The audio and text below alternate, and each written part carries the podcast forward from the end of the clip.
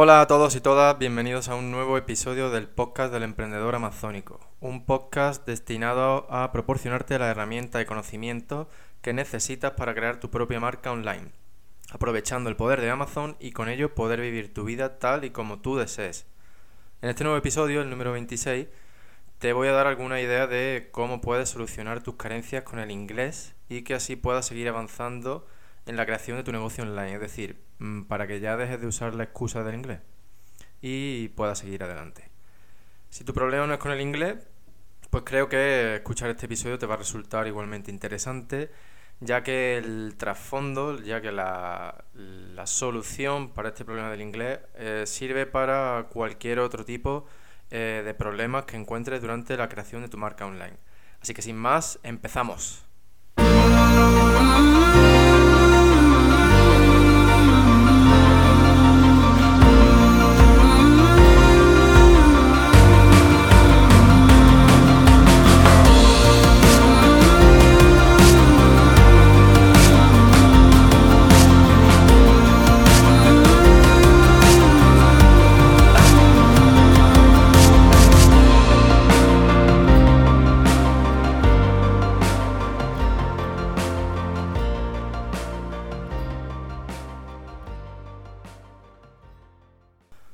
Bien, pues para empezar hoy quiero, quiero contaros que hace una semana me reuní con algunos seguidores del podcast para hablar sobre vender en Amazon e-commerce y principalmente pues para contestar eh, las preguntas que tenían de una forma más directa y humana, ¿no? Para hacer lo que hoy en día se llama como networking y que en realidad pues viene a ser conocernos, ¿no? Y poner un poco de cercanía y calor humano a algo que en principio puede resultar más bien frío, como es eh, crear y dirigir un negocio online, ¿no? Bien, sé que no todos tenéis la posibilidad de venir a Córdoba para una de estas quedadas, pero si estáis interesados en que nos veamos y todos estamos dispuestos a desplazarnos, pues yo no tengo ningún problema en que hagamos em, otras quedadas en lugares más céntricos de, de España que nos vengan mejor a, más personas.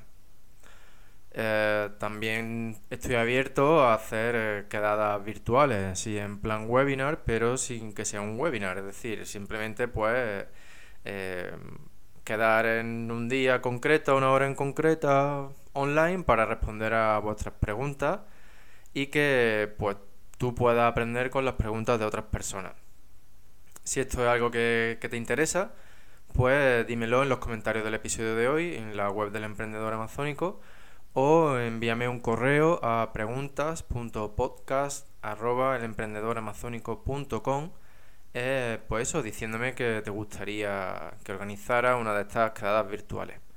Solo, solo tienes que decírmelo, es así de fácil, no, no hay que hacer nada más, simplemente tan fácil como mandar un email a preguntas.podcast@elemprendedoramazónico.com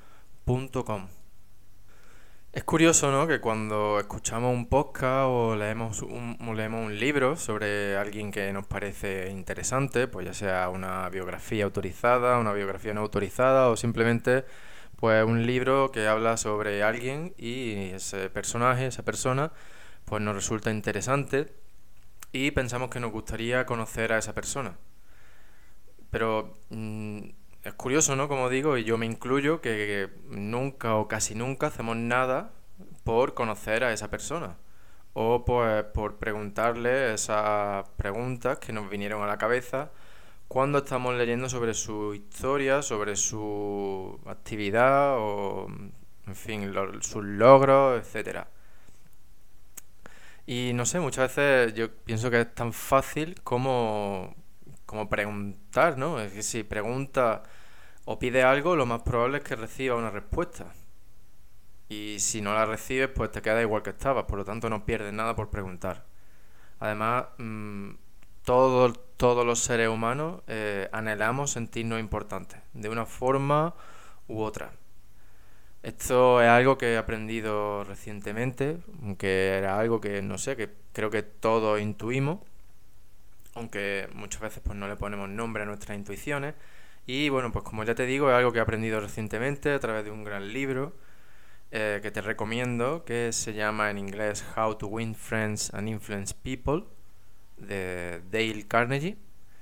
Está la versión en español, yo lo he leído en inglés, pero este, está disponible la versión en español y ya te digo, es un libro que te recomiendo enormemente. Bueno, el caso es que todos queremos sentirnos importantes. Unos lo conseguimos, por ejemplo, pues ayudando a los demás y otros pues lo consiguen robando un banco saliendo y saliendo en el telediario.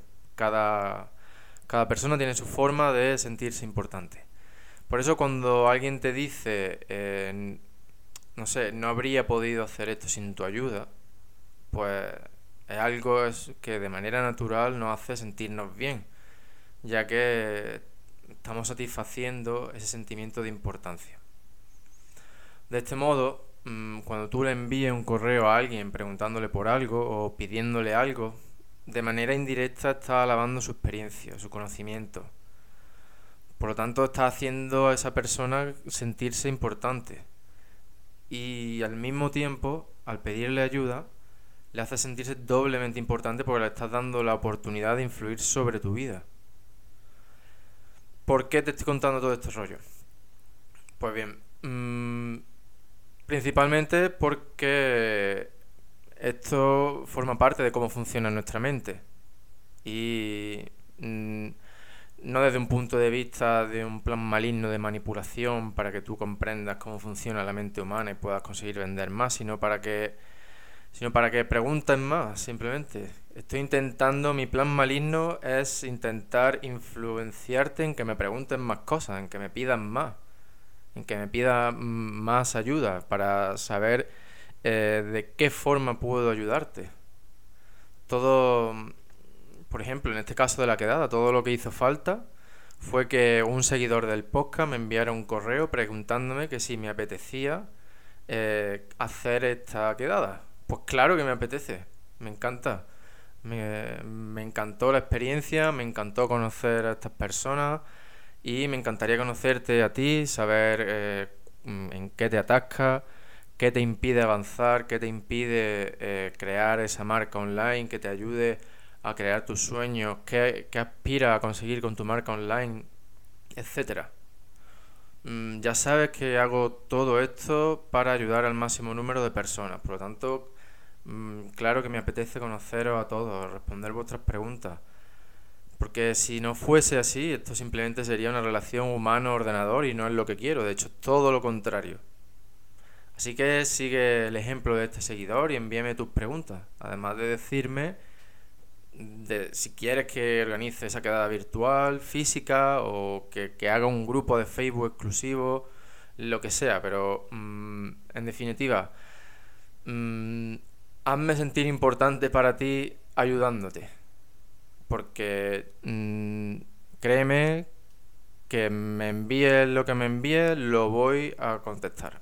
Bien, pues volviendo al tema de la quedada, resulta que uno de los temas que yo sentí que más reparos, problemas, inconvenientes creaba es el idioma, en concreto el inglés.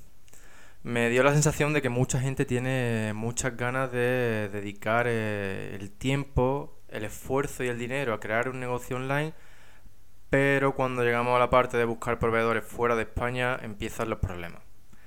Sé, realmente sé cómo te debes de sentir si es tu caso. Eh, déjame que te cuente una pequeña historia para que veas que realmente sé cómo te sientes. Eh, cuando me fui a vivir a Inglaterra, mm, lo hice con lo que yo pensaba que, era un buen nivel de inglés. Eh, por ejemplo, pues el último curso de inglés que hice en España fue de nivel C1 y lo, lo saqué con, con, buena nota y tal, en fin, ya sabéis, el rollo este de los exámenes y las notas en España. Bueno, el caso es que, sin embargo, pues a pesar de esas buenas notas y de ese nivel alto de inglés, en la mayoría de los cursos de inglés no tienen en cuenta que la mayoría de la gente no habla un inglés estándar o el inglés de la reina, como lo llaman allí el típico inglés de Londres o el que te, tú escuchas en los típicos listening de las clases, ¿no? Bien, pues resulta que la mayoría de la gente, al igual que con cualquier otro idioma, pues tiene un acento propio o de la región, del pueblo, de la ciudad, etc. ¿Cuál fue mi situación? Pues que me he enterado de muy poco. vaya, de lo justo para ir tirando, porque, por ejemplo, mm, realmente me sentía muy agobiado, le daba dos mil vueltas a llamar a los de la compañía de internet, por ejemplo, o los del agua, cuando había algún tipo de problema, o, y por no decir ya llamar a mi casero. Pues me, me daba terror quedar como un paleto inmigrante que no hablaba inglés bien. No sé, no, no entenderme con la gente, em, no poder expresarme con el nivel con el que lo hacía en español me hacía sentirme herido en mi orgullo fracasado tras toda una vida estudiando. Y bueno, pues a, base de, estar allí y de ir escuchando, pues no quedaba otra que mis oídos se acostumbraran a, a ese acento, ¿no? Y pues así fui superando los problemas. Aún así no en el 100% de las veces, pero bueno. Con el tiempo además aprendí que muchas de las personas con las que interactuaba tenían un inglés muy deficiente, lo cual mm, fue dicho por otros ingleses, y que ni siquiera otros ingleses pues entienden a muchas de las personas que trabajan en los call centers. Eso para el caso de cuando llamaba para el tema del internet o del agua, ¿no? En fin, ya pues como anécdota te cuento que según el tipo de empresa y de los servicios, pues te atenderá alguien con mejor o peor acento eh, para fastidiarte más o ayudarte más. Esto es así, es algo que, bueno, que las empresas tienen más que pensado, pero en fin, volviendo al caso, mm, mi vida al principio era como dice Vaughan, el de los cursos de inglés de la 2 de televisión española, ¿no? que en la vida real no tiene subtítulos. Pero en e-commerce lo bueno es que sí que tiene subtítulos. Y todo esto pues gracias a nuestro gran amigo Google Translator.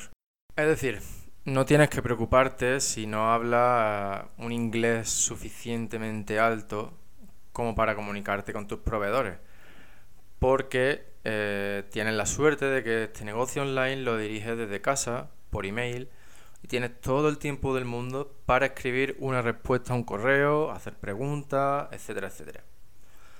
No sé tú, pero ahora mismo mm, pienso que deberías tener una sonrisa de oreja a oreja porque tú mm, no te vas a ver con cara de paleto sin saber qué contestar cuando lo único que te han preguntado es si quieres una hamburguesa muy hecha o poco hecha, por ejemplo. Y para ponértelo aún más fácil, te voy a dar una lista de todo lo que puedes hacer para que tus deficiencias con el inglés no sean un problema. De más barato a más caro. Y tranquilo, que no es una lista de academia o aplicaciones del móvil para que aprendas inglés. Bien, pues empezamos con el primero. Eh, Google Translator. Acceso inmediato y gratuito. Las traducciones desde y hacia el inglés han mejorado muchísimo en los últimos años, de verdad. Créeme, te sorprenderá. Eh, todavía tiene alguna deficiencia, no es perfecto, pero es muy bueno. No te lo recomiendo que lo uses para tus listings en Amazon, pero para comunicarte con tus proveedores y no gastarte un céntimo, va perfecto. Yo lo he usado incluso en, tiempo real, en ferias de proveedores, cuando el inglés no era suficiente. Porque mm, también es un problema el hecho de que tú hables más inglés que la persona que te está escuchando. Porque muchas veces, pues no no te entiendes o se lo tienes que explicar en con palabras más sencillas y aún así a veces no te entiendes. Así que pues en la feria de proveedores es muy normal que tengas que recurrir a traducciones a chino o a, otro idioma. Entonces ya te digo que, que, incluso es muy probable que tu proveedor use, use también un traductor cuando reciba tu correo en inglés y lo traduzca a chino o a vietnamita o al idioma que hable. Así que, bueno, lo que más tiene que preocuparte realmente, aparte de no hacer nada y quedarte paralizado porque no hablas inglés, es que transmitas la información correcta a tu proveedor. Y para esto ya sabes que yo pienso que una imagen vale más que mil palabras. Por lo que si crees que hay deficiencia en la transmisión de la información, usa imágenes y vídeos. Y para añadir em, texto o información en las imágenes y vídeos, también puedes usar eh, Google Translator. Si la traducción tiene algún problema, alguna deficiencia, eh, la imagen solventa esa deficiencia casi 100% seguro. Segunda opción, familiares y amigos. Bueno, pues si a pesar de decirte que yo también uso Google Translator no te quedas tranquilo, pues y quieres explorar esta opción, pues aquí tienes, familiares y amigos. Seguro, segurísimo que tienes al menos un amigo de un amigo de un vecino o un familiar lejano que habla inglés suficientemente bien como para ayudarte. Y ahora bien, puede que estés pensando, ¿y, si no quieren ayudarme? Bueno, pues aquí te voy a dar un, mi truco para que convenza a estas personas. Antes de pedir nada a nadie, tienes que pensarlo desde el punto de vista de la persona a la cual se lo va a pedir. Y se lo tienes que plantear de manera que ellos vean de forma cristalina qué es lo que van a ganar. Y tienes que ser totalmente sincero. Si les engañas y se dan cuenta, habrás perdido su confianza y su posibilidad de ayudarte prácticamente para siempre. Si no tienes dinero para pagarles lo que ellos te pidan, que sería lo justo, pues no les digas que les vas a pagar. Mejor puedes decir algo pues parecido a esto. Verás, Antonio, mm, sin tu ayuda no me veo capaz de seguir adelante con esta empresa.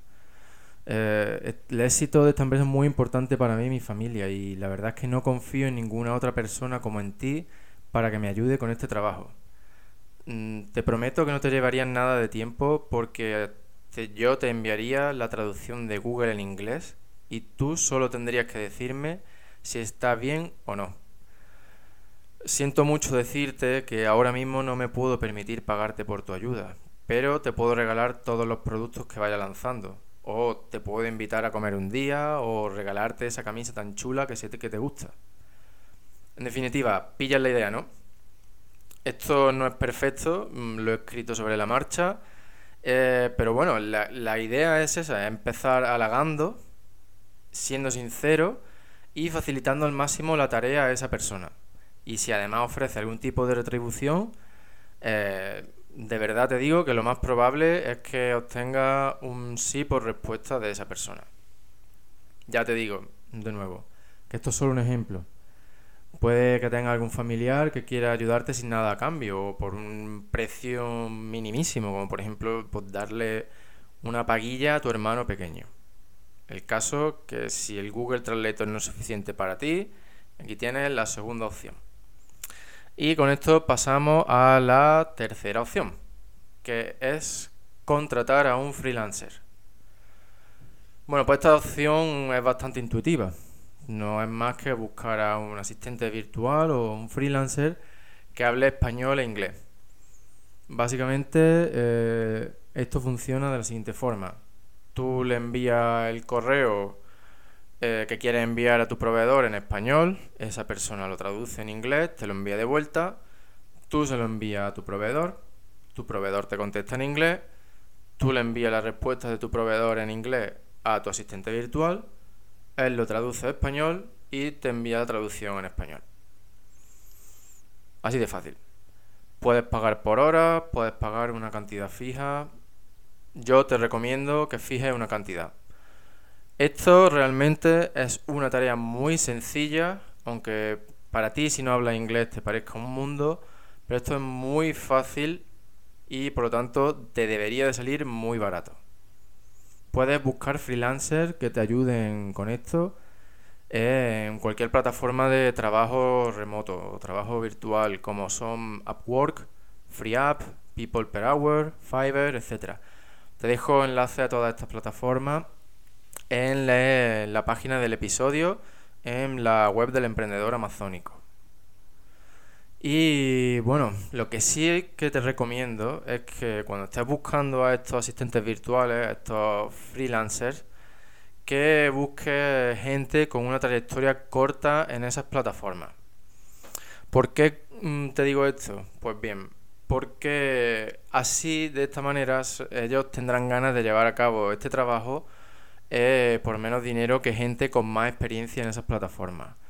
Porque de esta forma, pues ellos, estos nuevos trabajadores consiguen trabajos fáciles, de una forma más rápida, y así pues consiguen esa experiencia que necesitan para subir sus tarifas también de una forma más rápida. Es decir, para ti esto es la simbiosis perfecta.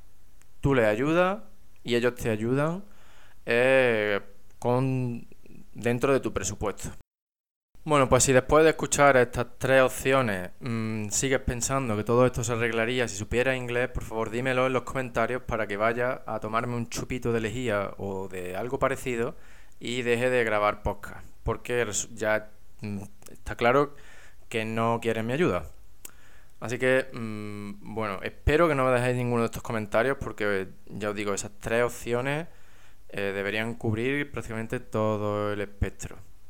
Y otra cosa que sí quiero decirte es que mm, para mí el mayor activo del que disponemos todos es el tiempo.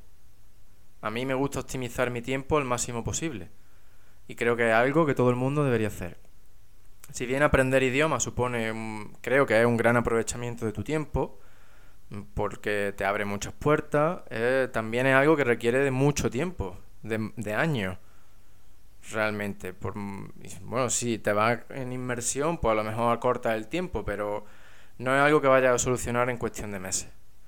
Y desde un punto de vista de la dirección de tu negocio, no es para nada efectivo ni eficiente que tú ahora te pongas a aprender inglés para dentro de un año, con suerte, enviarle un correo a un posible proveedor. Definitivamente esto no es aprovechar tu tiempo al máximo. Entonces, mm, yo creo y yo lo hago así y toda actividad que puedo delegar la delego, a pesar de hablar inglés. Pienso que es mucho más eficaz que busques a personas que tengan la habilidad esa que necesitas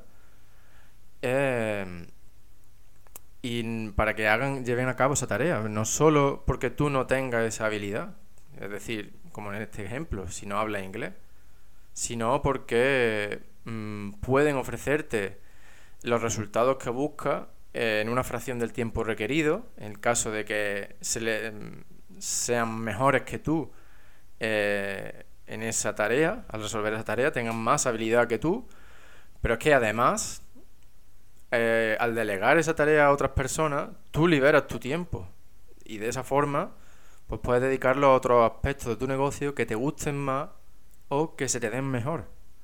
Muchas veces esto no es para nada intuitivo, por muy sencillo que parezca, pero es algo que no, que no llegamos a hacer, ¿no? Que parece que tenemos que hacerlo todos nosotros, como si fuéramos Superman. Y créeme, por mi experiencia, se avanza mucho más rápido y mejor cuando tú trabajas en el negocio, pero no para el negocio. Es decir, cuando tú te dedicas a dirigir tu negocio. O incluso a desarrollar aquellos aspectos de tu negocio para los que tú sí que es verdad que eres el mejor, o simplemente que te encantan y te apasiona esa parte. Y dejando otras cosas, otros trabajos y otras tareas, pues a terceros que contrates o ayudantes que tengas. Bueno, pues si a pesar de todo lo que te he contado en este episodio sigues sin estar convencido, eh, vamos a ver esta situación desde un punto de vista económico. Supongamos que necesitarías un año para aprender el suficiente inglés como para poder comunicarte con tus proveedores. Ahora vamos a transformar ese tiempo en euros. Si por ejemplo eh, tú ganas 15 euros por hora y piensas dedicar eh, unas 4 horas, digamos, promedio a la semana aprender inglés, eh, pues al mes estaría empleando, estaría gastando o invirtiendo, mejor dicho, 240 euros en aprender inglés. Esto en un año serían 2.880 eh, euros. Yo te garantizo que por menos de 240 euros tienes el tema de contactar a tus proveedores solucionado. En el caso de eh, que decidas usar la opción número 3 de contratar a un freelancer.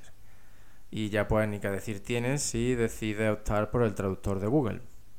Es decir, a pesar de que te saldría mucho más barato que un mes de tu tiempo aprendiendo inglés, pues además podrías dedicar ese dinero a, por ejemplo, pagar el envío de las muestras de tus proveedores o a comprar los productos de tus futuros competidores, por ejemplo. Y bueno, pues ya antes de decirte adiós, quiero contarte que para ponértelo aún más fácil todavía, he creado un PDF muy sencillo en el que incluyo una plantilla con el primer correo que podrías o que deberías enviar a tus proveedores. Y lo he puesto en inglés y en español para hacértelo todavía más fácil.